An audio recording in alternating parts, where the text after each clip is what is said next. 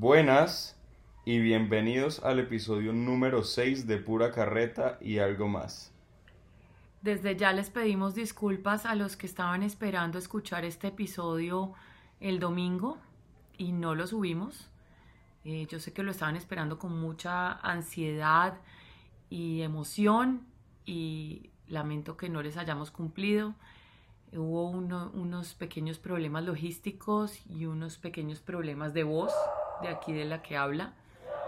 Eh, de hecho, me excuso si me da un pequeño ataque de tos. Tengo una afección en la garganta que me ha impedido eh, comunicarme adecuadamente. Sí, la verdad, sabemos que mucha gente está esperando el episodio del domingo, pero pues por temas de la calidad del audio decidimos posponerlo y ya hoy que mi mamá está bien, pues llegó el momento para grabarlo. Entonces, bienvenidos. Mami, ¿quieres contarnos un poquito de qué se trata el episodio de hoy? Hoy vamos a hablar del FOMO, que tú mencionaste que es como una característica tuya, muy tuya, pero quiero que hoy eh, lo analicemos más a fondo y entendamos qué pasa con el FOMO y qué podemos hacer cuando lo sintamos. Bueno, esperamos que este episodio sea útil para algunos de ustedes y para los que no les es útil, pues ojalá que se entretengan escuchándonos hablar de esto. Bueno. ¿Qué es FOMO? El FOMO es Fear of Missing Out. Pero... Pero siento que el FOMO es como el miedo de que cuando decides no hacer algo, termine siendo la cosa más increíble del mundo esa vaina que tú decidiste no hacer. El ejemplo pendejo que siempre le digo a la gente cuando me pregunta qué es FOMO, entonces yo les digo como imagínate que iba a ir a mercar con mi mamá, pero me dio pereza. Entonces mi mamá se fue sola y justo ese día, en ese momento, en ese lugar, mi mamá mientras mercaba se encontró a Messi por haberme, por haberme dado pereza, me perdí la posibilidad de encontrarme a Messi en un supermercado haciendo un mercado. Oye, yo te conté que eso me pasó. Con James, ¿cierto?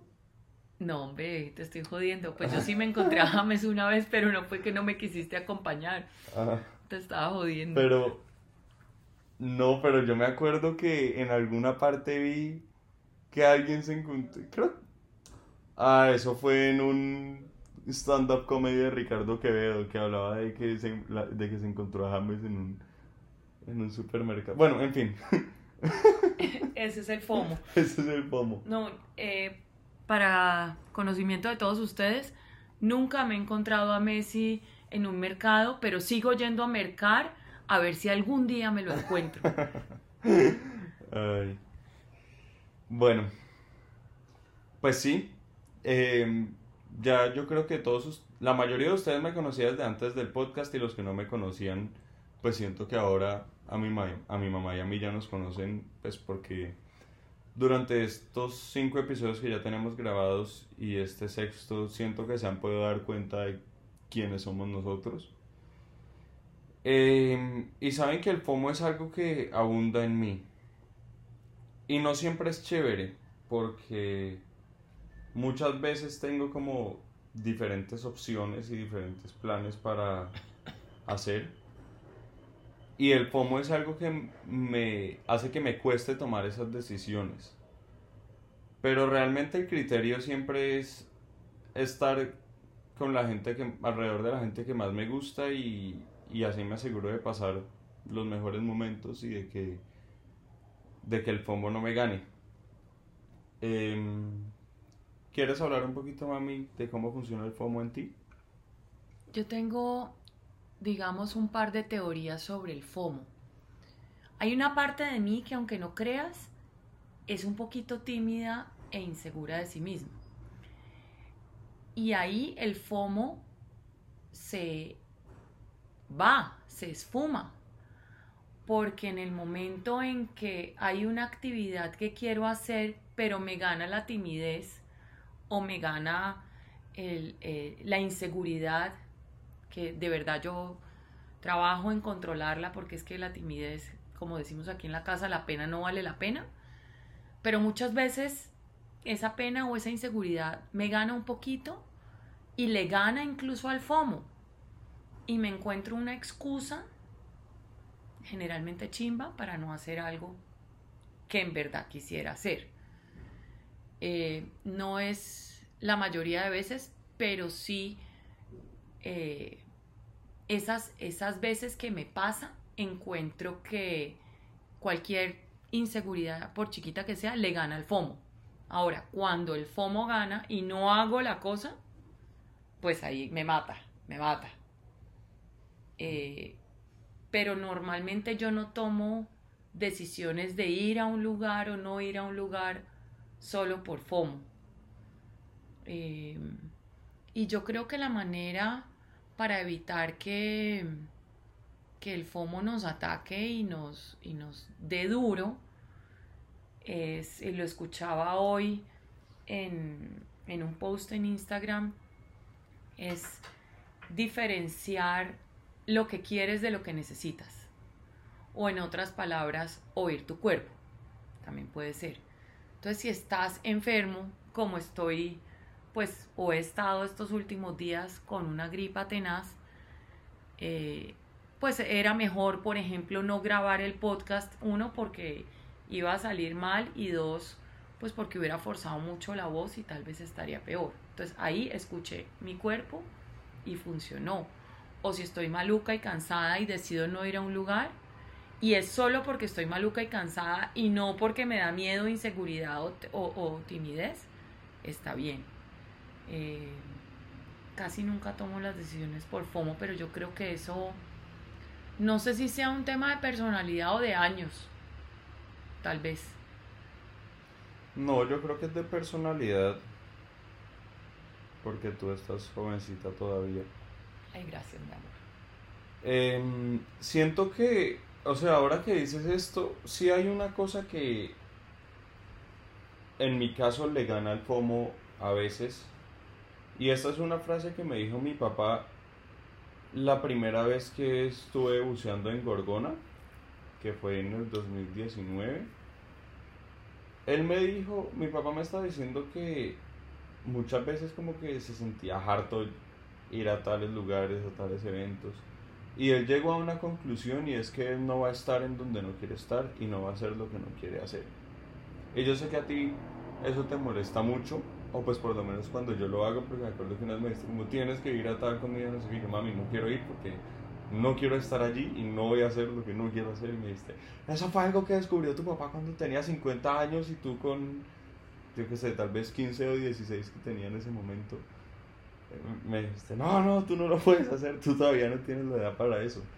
Pero igual siento, o sea, de vez en cuando lo hago y es, pues si tengo la libertad de escoger, yo para qué voy a ir a, algo que no me da la gana de ir, que siento que no, que no la vaya a pasar, que no la voy a pasar bien. O que como diría mi prima Tali, es un agualulo.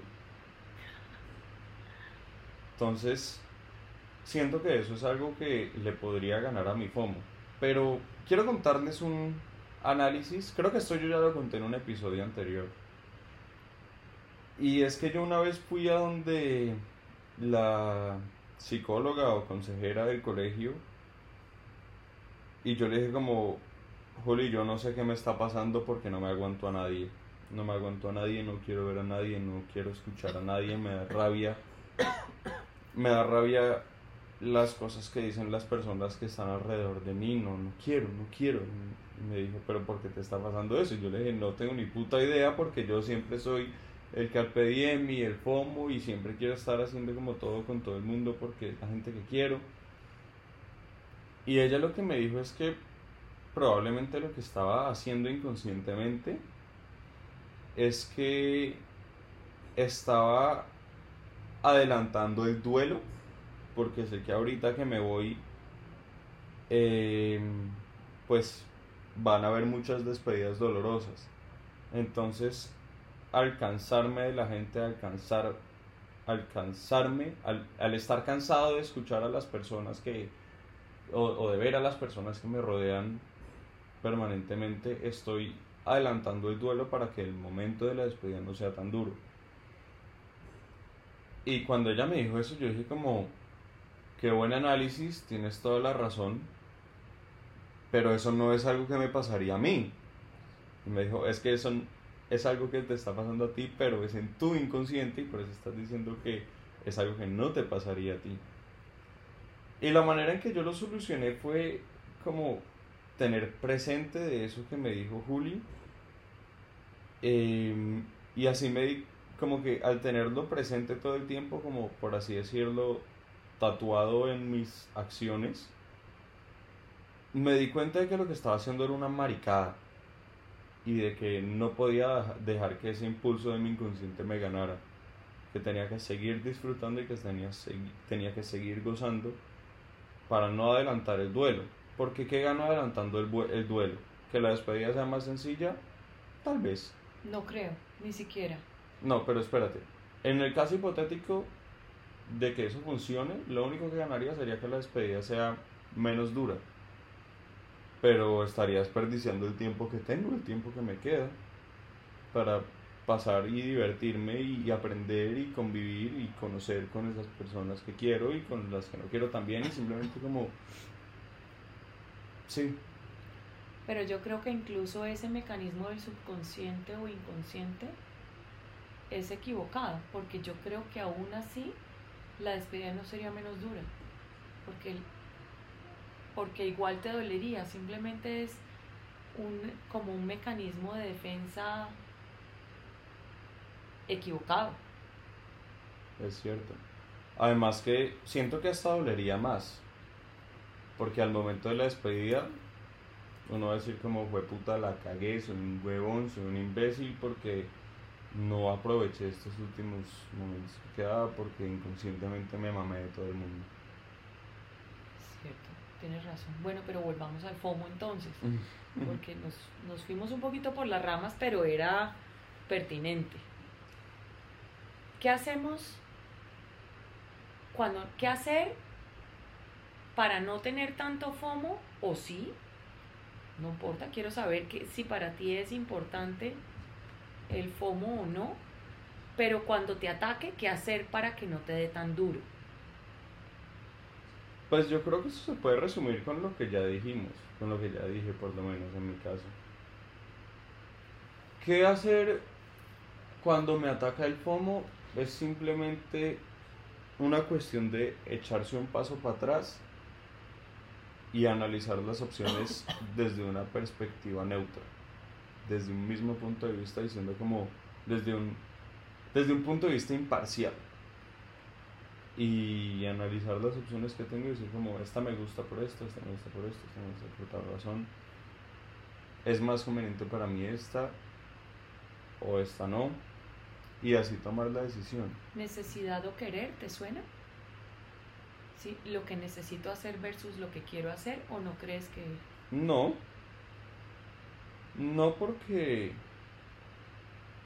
Porque yo no necesito hacer nada. Pues o sea, no necesito hacer nada precisamente porque no voy a hacer lo que no quiero hacer y no voy a estar en donde no quiero estar. Las cosas que necesito hacer son las cosas que quiero hacer. Okay, bueno, no siempre. Pero, pero es un tema de... O sea, el de necesidad y querer siento que es más un tema como de organización y de prioridades y de no procrastinar para hacer lo que uno realmente sí necesita hacer por obligación, pero siento que eso no va con el FOMO, sino va más con la responsabilidad. Okay. Entonces, ¿qué hacer para que no te ataque el FOMO o cómo vivir con un ataque de FOMO? ¿Qué hacer para que no me dé FOMO? Pues si el FOMO es fear of missing out, entonces don't miss out. y así no vas a tener el fear. Y si ya te lo perdiste, pues baila. Mira que hoy en la clase que tuve con el rabino en la sinagoga hablamos de algo muy curioso. Él dijo, ¿ustedes creen en las segundas oportunidades? Y yo, sí. ¿Tú crees en las segundas oportunidades? 100%.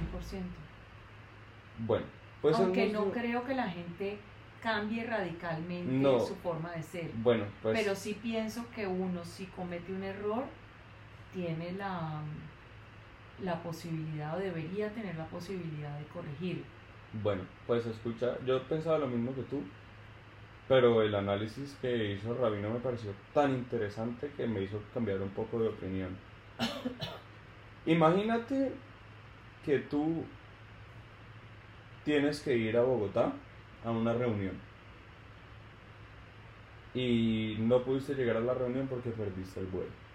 Entonces le avisas a la gente de la reunión, qué pena con ustedes, no puedo llegar ahora, pero puedo ir en una semana. El hecho de que tú hayas, o sea, la oportunidad no va a ser una segunda oportunidad porque la oportunidad para esa primera reunión ya pasó. ¿Ok? No es un segundo chance, pero en el segundo intento puedes aprovechar la posibilidad de corregir los errores que cometiste cuando desperdiciaste o cuando te salió mal la primera oportunidad. ¿Sí me entiendes? ¿sí? Entonces, dio también un ejemplo de un partido de fútbol. Tú perdiste un partido de fútbol. Ah, qué embarrada. Pero ya, ¿qué se puede hacer? Nada. Don't cry over the spilled milk. Ya está spilled, ya se regó, ya. ¿Qué puedes hacer? Nada. Simplemente tener en cuenta los errores que tuviste en esa primera oportunidad que no salió bien para hacer de la segunda una mejor oportunidad. Y eso es algo que tú me decías mucho cuando yo era chiquito, que digamos que hacía un trabajo en Word, una tarea y se me olvidaba guardarlo. Y me decías la segunda vez te va a salir más rápido y te va a salir mejor, porque ya sé lo que tengo que hacer y sé cómo lo puedo mejorar. ¿Sí me entiendes? Totalmente. Entonces, ¿cómo combatir un ataque de FOMO cuando ya estuviste en Missing Out? Pues uno, entender que ya no hay nada que tú puedas hacer para devolver el tiempo y, y cambiar tus acciones, sino que lo único que se puede hacer es tener en cuenta eso que te pasó y eso que sentiste para que la próxima vez no te pase, para que la próxima vez sea mejor y corrijas tus errores. Qué bacano, qué buena, qué buen análisis y qué buena analogía hiciste con el- las segundas oportunidades y el FOMO. Sí, Me parece súper chévere. Sí, lo que dices es que uno muchas veces le mata tiempo eh, o, o- o gasta cerebro pensando en lo que hizo atrás, en, en el pasado, o en lo que no hizo, o en lo que se equivocó y realmente ese es un tiempo perdido, salvo que estés estudiando cómo, cómo hacer las cosas mejor la próxima vez. Pero el tiempo que te pasas lamentándote lo que pasó sin buscar una solución es totalmente tiempo perdido, 100%. es totalmente perdido. Entonces, pues el FOMO porque no fuiste a una fiesta, pues ya, pues, pues ya no fuiste, asúmelo, de acuerdo. Y más vale la próxima vez que, que haya una fiesta, pues prográmate para poder ir. Sí. Pero ahora que te dije esto de las segundas oportunidades, ¿sigues creyendo lo mismo? Es que no es incompatible con lo que yo ya te dije. O sea, y en las segundas oportunidades yo me refiero a alguien que la cague mal. Alguien que haga una embarrada mal. eh, su, su forma de ser no va a cambiar. Pero de pronto si, si el error no fue tan como con intención, sino sin querer queriendo, de pronto puede corregirlo más adelante. Incluso el que lo hizo con mala intención pudo haber estado, y me refiero a haber hecho cualquier cosa, pudo haber estado como, como no en un buen momento mental o no en un buen momento físico y la embarró totalmente.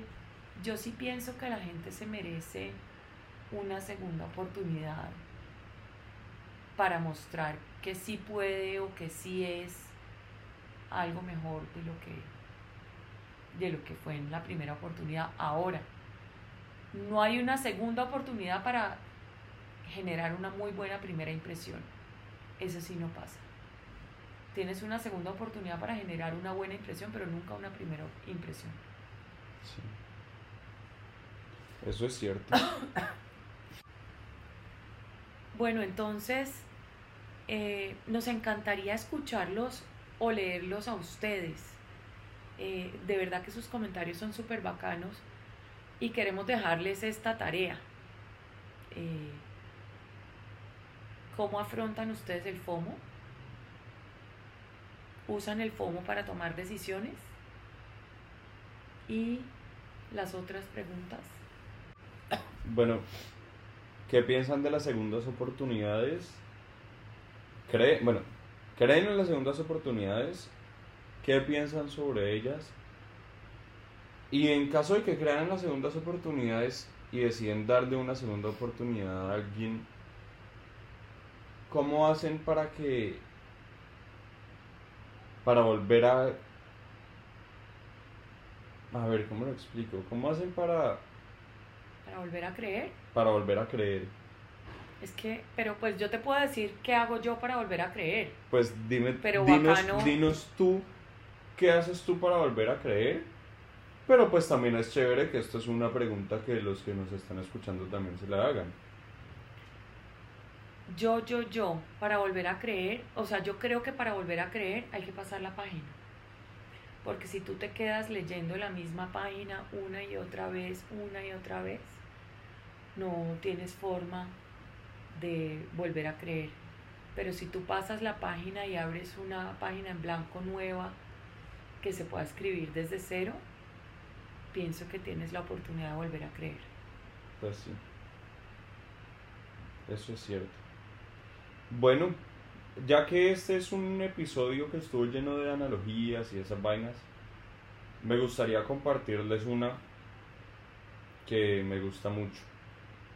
Y es, imagínense que no tiene nada que ver con el tema, ¿no? Simplemente es algo que quiero, es como un regalito que les quiero dar. Eso. Imagínense que hay un barco en la mitad del océano. ¿Ok? Visualicen. El agua siempre está haciéndole presión hacia el barco y el barco no se hunde. El barco siempre está flotando por más de que haya agua completamente alrededor y completamente por debajo de él. Y ese barco solamente se hunde cuando el agua entra en él. Ahora ustedes imagínense que el barco son ustedes mismos y que el agua que los está rodeando no es agua sino que son las críticas.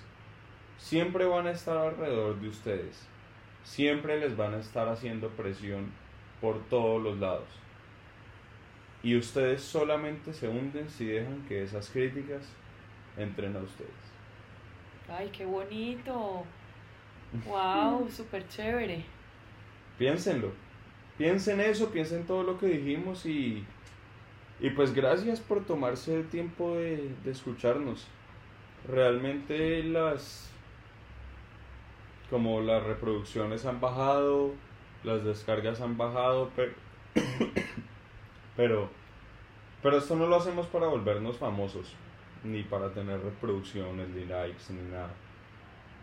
Esto lo hacemos pues primero para pasar tiempo entre nosotros dos y para compartirles nuestras ideas y las cosas que creemos que pueden ser interesantes para ustedes. Entonces, gracias a esos que sí nos han escuchado durante todos los episodios, que nos dan feedback, que, que están pendientes y que agradecen por, por este proyecto. Pero realmente las gracias es para ustedes. Y también eh, no buscando likes ni reproducciones ni nada de eso, porque como ya dijo Natán, no es, eso no es nuestro lo que nos mueve, pero sí nos mueve ayudar.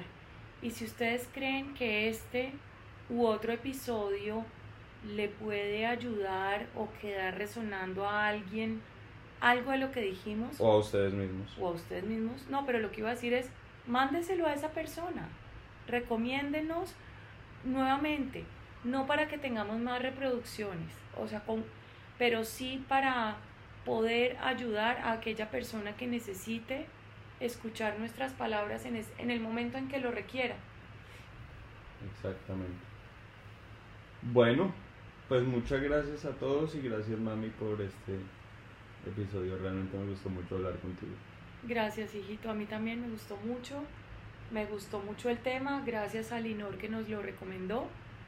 Y gracias a todos ustedes, a los que nos escuchan, a los que nos recomiendan y a todos.